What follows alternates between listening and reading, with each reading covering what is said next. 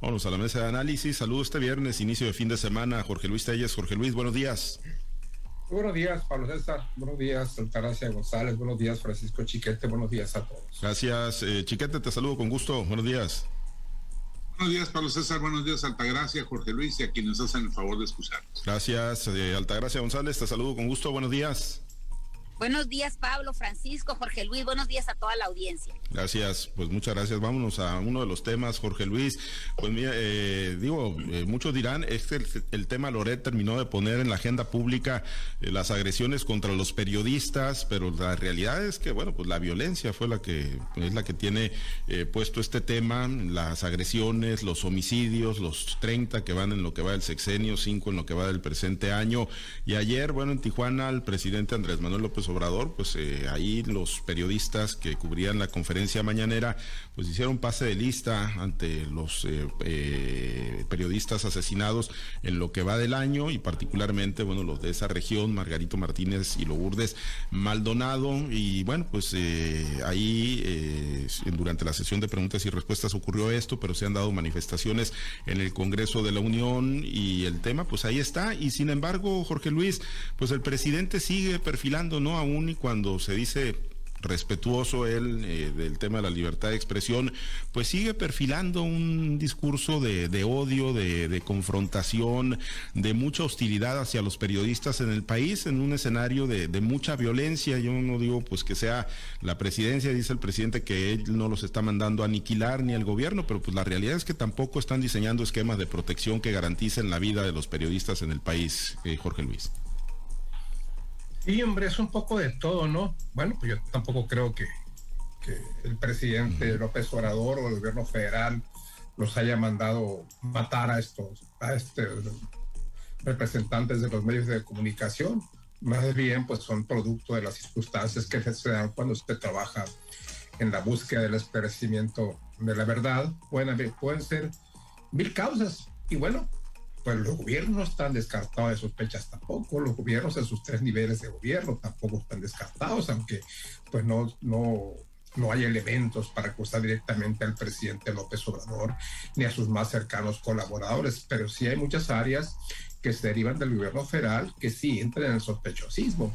Y como tú bien lo dices, bueno, pues eh, el presidente tampoco ha implementado alguna política pública destinada pues a, a, proteger el trabajo de los periodistas y a proteger la integridad de, de, los representantes de los medios y cuando se da no se aplica, como el caso de esta periodista de, de Tijuana, que aún estando dentro del esquema de protección, de todos modos fue asesinada. Entonces, de poco sirve este, este protocolo que a veces se implementa para proteger a los periodistas. No, no, no sirve de nada. Y lo hemos visto con los periodistas que se han asesinado aquí en, aquí en Culiacán, incluyendo a Javier, que ya hace que cinco o seis años que, fue, que fue asesinado. Entonces nadie está acusando al presidente, ni al presidente, ni, ni, ni, al secretario de gobernación, ni a sus más cercanos, pero sí, insisto en que sí, así hay este eh, brazos del gobierno federal que no están exentos de que se sospeche de ellos, porque es más peligroso para el ejercicio del periodismo.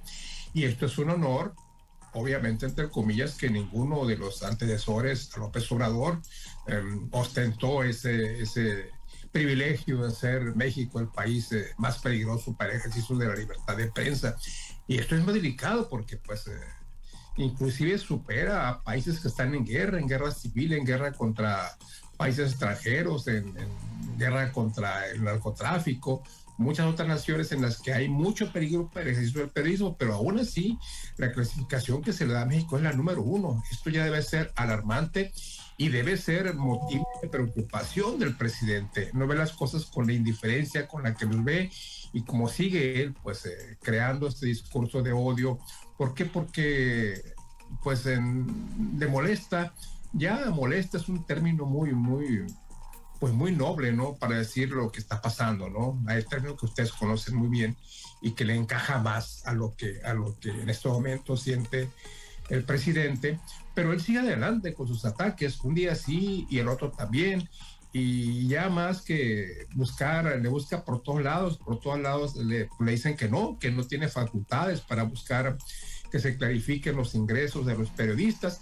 Y yo insisto, ¿no? En el caso de, de Loret de Mola, lo que, se ha, lo que se va a conocer hasta este momento, bueno, pues para mí sería inquietante, alarmante, el que se dijese que en los rubros que están ahí plasmados, pues vinieran las eh, coordinaciones o direcciones o secretarias de comunicación social de los estados, de los gobiernos, de la, del gobierno federal, pero pues son ingresos procedentes de, de, empresas privadas para las cuales Loret presta sus servicios profesionales, pues ahí no hay ni para dónde, ¿no? Tú no le puedes reclamar a una empresa porque le, porque le paga tanto a un trabajador. Ahora, las empresas pueden, pagar a sus, a sus trabajadores lo que les pegue su gana y no tienen que estarse limitando a la tarifa que hay en el gobierno federal de que nadie debe ganar más que el presidente, que tampoco es cierto. Una empresa de altos vuelos, una empresa internacional que tiene altos ejecutivos que viajan a todas partes del mundo, pues no lo vas a pagar 108 mil pesos, ¿no? Que son los que el presidente dice que percibe en sus ingresos líquidos. Obviamente ellos ganan mucho más y no le vas a fijar a Televisa cuánto le debe pagar a este a de Mola en el supuesto caso de que esto fuese cierto, porque pues ya, ya vimos que, que Lord de Mola ya comprobó que tiene rato que no trabaja en Televisa. Entonces es un poco de todo, ¿no? Por un lado, eh, por un lado la tirria que tiene el presidente con estos comunicadores, en la que se lleva todo el mundo entre, los pies, por otro, la ola de asesinatos que se han venido dando en México y la impunidad con la que todos, con la que todos quedan. Recuerdo hace unas semanas cuando creo que fue el mes pasado, aquí dijimos, ¿qué va a pasar? no va a pasar nada, no va a pasar nada, ningún crimen de los que va contra los periodistas queda, queda resuelto y estos tampoco se van a resolver y hasta la fecha no hay ninguna, ningún indicio de que esto se vaya a resolver satisfactoriamente. El presidente está en uno de sus peores momentos en lo cual es su mandato y yo creo que esto todavía le cuelga, ¿eh? yo creo que va Sí, porque, porque abre frentes todos, todos los días, ¿no? Y en el caso Loret, pues ya no es Loret, nada más. O sea, dice Jorge Ramos, dice Carmen Aristegui, ya no es un tema de alguien que pueda considerar su adversario, sino que también quienes en su momento pudieron haber sido sus aliados o que simpatizaron con su movimiento, hoy porque pues le hacen crítica, terminan siendo también eh, denostados en la plaza pública en la que se para todos los días el presidente a través de las mañaneras chiquete y bueno, quizá no los está aniquilando a los periodistas como él mismo lo, lo y yo, pues digo, no tengo elementos para decir una cosa o la otra, pero eh, sí la realidad es que el discurso de odio pues se convierte en caldo de cultivo para quienes sí quieren aniquilar periodistas, lo hagan con mayor facilidad, aunado a que no hay protocolos y no hay esquemas de, prevención que abonen al cuidado de los periodistas. Y hoy fue reiterativo, hoy pues no solo ratificó lo que he dicho antes, creo que lo, lo hizo más explícito esta mañana, hablando de que la prensa fue la que propició el golpe de Estado contra Madero, que fue la prensa la que generó el ambiente por el que el presidente Madero no solo fue depuesto, sino asesinado. Y pasó a acusar directamente a la prensa crítica, específicamente a Reforma, de, ser los que están propiciando un golpismo. Pues yo no veo la, la relación entre una cosa y otra a mí me parece que lo que el presidente está resintiendo es la actitud crítica y, creo que está abogando por un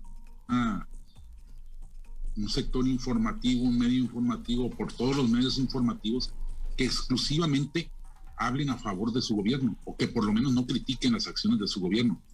Después dice que ese debate es la democracia, pero no, porque señores, representante de todos los poderes, ya no solo del poder ejecutivo. Están en sus manos las decisiones que toman todos los poderes, los tres poderes de la Unión y los demás poderes que metaconstitucionalmente tiene el presidente de la República en sus manos. No solo este, también los anteriores, pero más este que los otros porque es ya concentrado más, más efectos de poder. Entonces, pues está lanzando a la sociedad en contra de los críticos de su gobierno para que no lo critiquen. No es eh, otra la, la, intención, nosotros el propósito. Y, y, eso, por supuesto, al identificar a los medios informativos críticos con golpistas, pues está generando la, la, reacción negativa.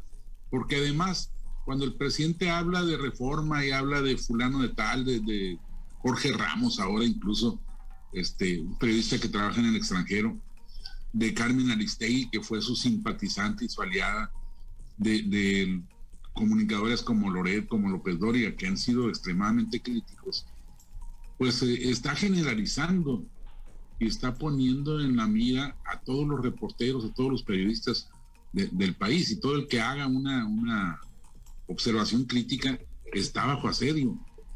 Y bueno, en Tijuana, el presidente estuvo toda la mañana, y toda la semana previa, diciendo que iba a, dar a conocer los resultados de, de las investigaciones de crímenes contra periodistas.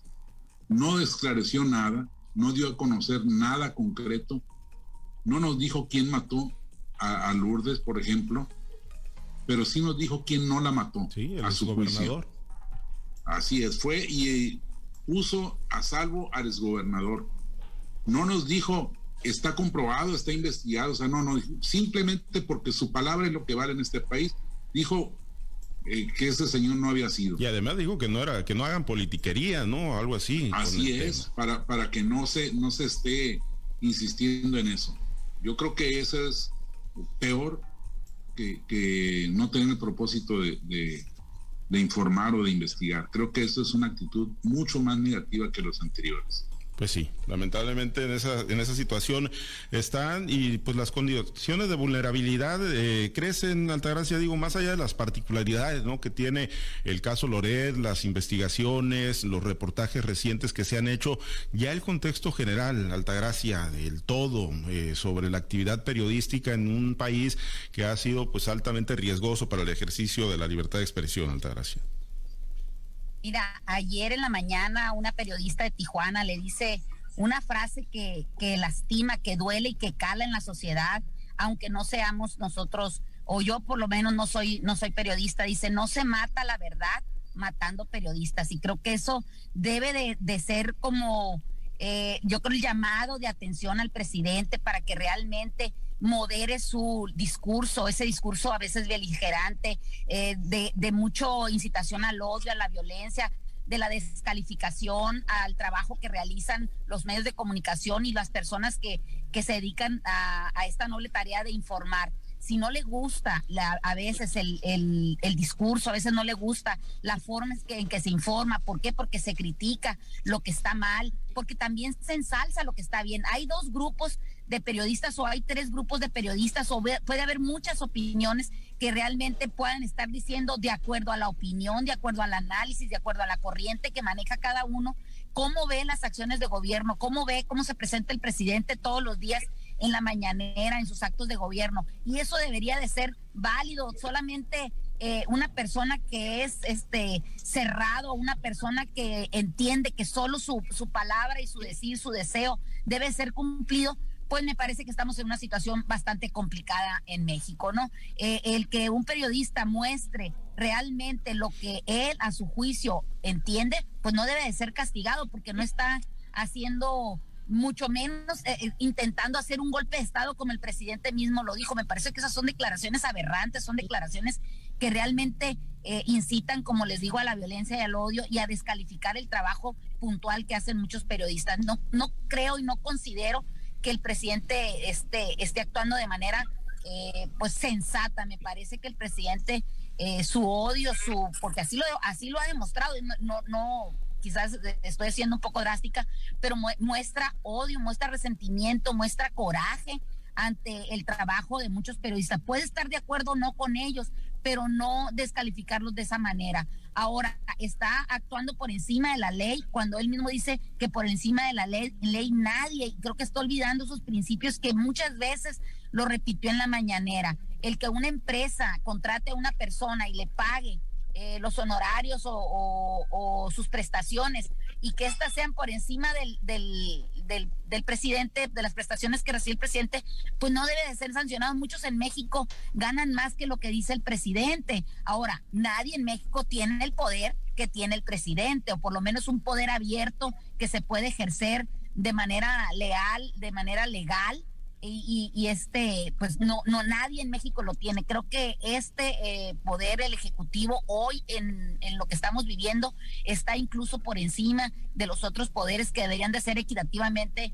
iguales, como el Poder Legislativo, que lo hemos visto, la decisión que toma el presidente, el deseo que manifiesta el presidente, ese deseo es cumplido, incluso por encima del Poder Judicial, al que también le dicta normas desde la mañanera, y eso es grave. Me parece que el presidente debe mesurarse, me parece que el que el presidente debe de atender la mínima lógica del trabajo que están haciendo los periodistas y que estamos haciendo muchos mexicanos en este país por salir adelante. Y el que no a veces no comulguemos con sus eh, opiniones, con sus este, directrices, no quiere decir que seamos golpistas, o sea, nadie en México quiere una guerra, todo el mundo quiere salir adelante, pero salir adelante mediante el trabajo, mediante la, las oportunidades que te brinda el mercado, mediante las oportunidades que tú te generas con tu con tu preparación, incluso con la oferta que lances a, a, los que pues en este país mueven la economía, ¿no? Me parece que el presidente realmente de, de, ser un presidente tan votado, de ser la esperanza de México, está dejando mucho que desear y si no rectifica y si no cambia esta perspectiva,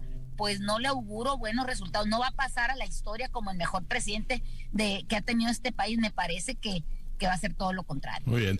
Pues sí, y además están los, los, los canales, las instituciones, hombre, para pues, presentar denuncias en caso de que haya algún exceso por parte de los periodistas. Digo, tampoco es que seamos intocables y podamos decir lo que se nos venga en gana, ¿no? Si hay una difamación, si hay algún exceso, pues que se presenten las, las denuncias, pero pues que no se entre a esta etapa del linchamiento como lo ha hecho el presidente Andrés Manuel López Obrador, ¿no? Porque en torno a los reportajes y a los contenidos periodísticos, pues no ha logrado desmentir absolutamente nada. Lo único que ha eh, pretendido hacer es apuntar el dedo hacia otro lado para que pues, la gente trate de voltearse. Pero bueno, eh, pues eh, Jorge Luis, ya en los minutitos que nos quedan, dijiste que no ibas a ir al carnaval, pero no te anima a ir a ver a Alejandro Fernández porque pues, se va a presentar, no anuncian que sí todavía y ya Alejandro Fernández tiene fecha para presentarse el 26 de febrero.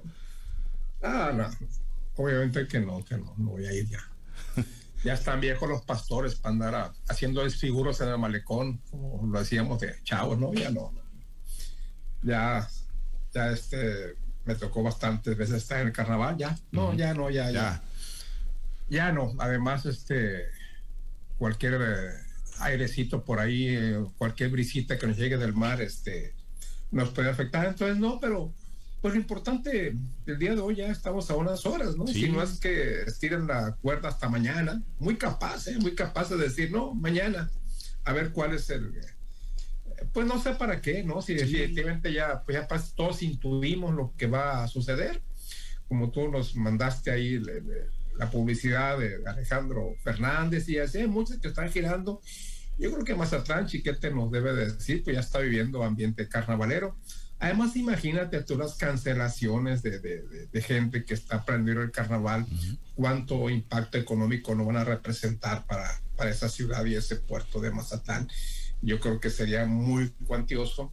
Entonces, eh, el aspecto económico se va a privilegiar otra vez por encima del sector salud y esto va a tener una, una, una repercusión política muy importante, ¿eh? sobre todo en el pleito casado que está en el químico y, los dos químicos, ¿no?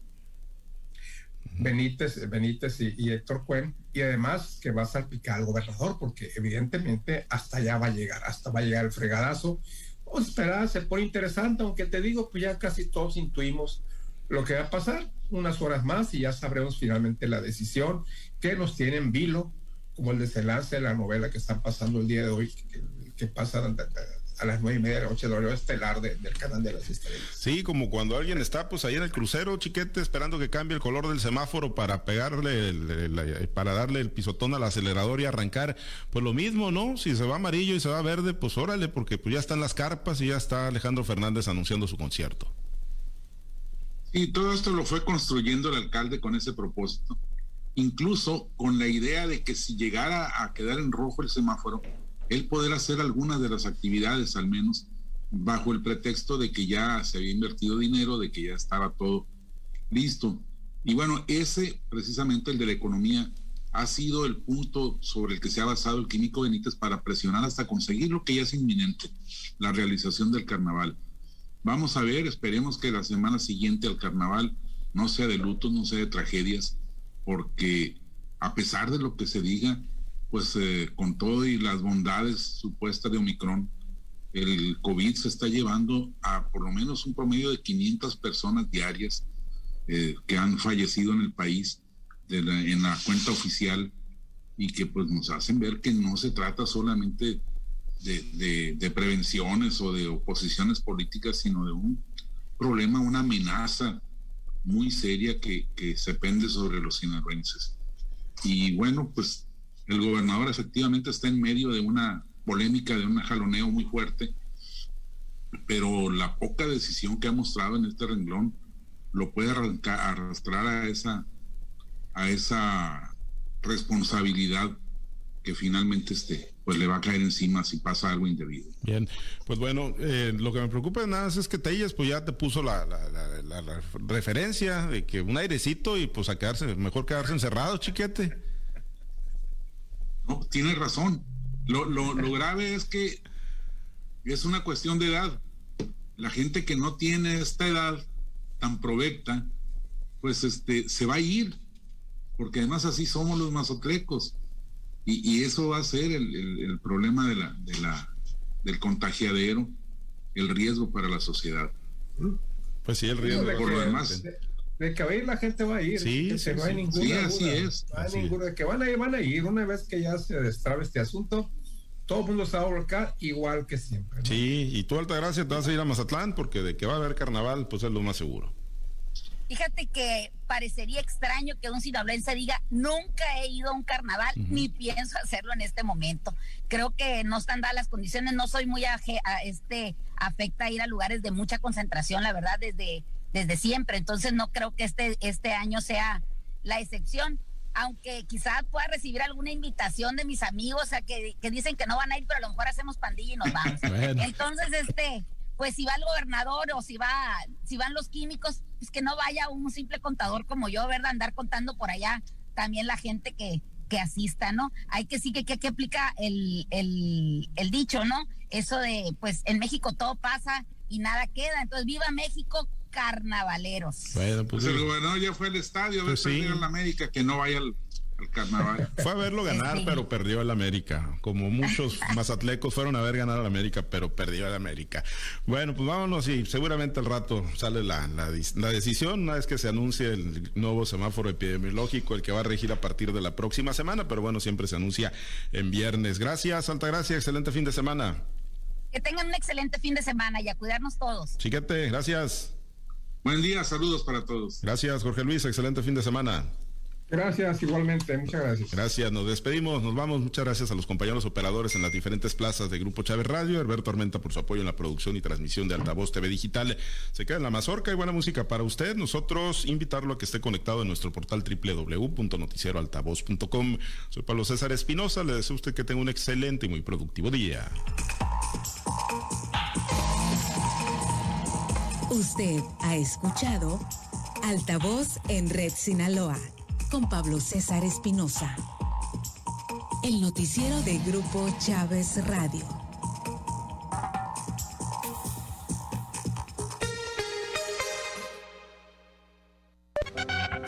XHTNT 100.5 MHz. Transmite desde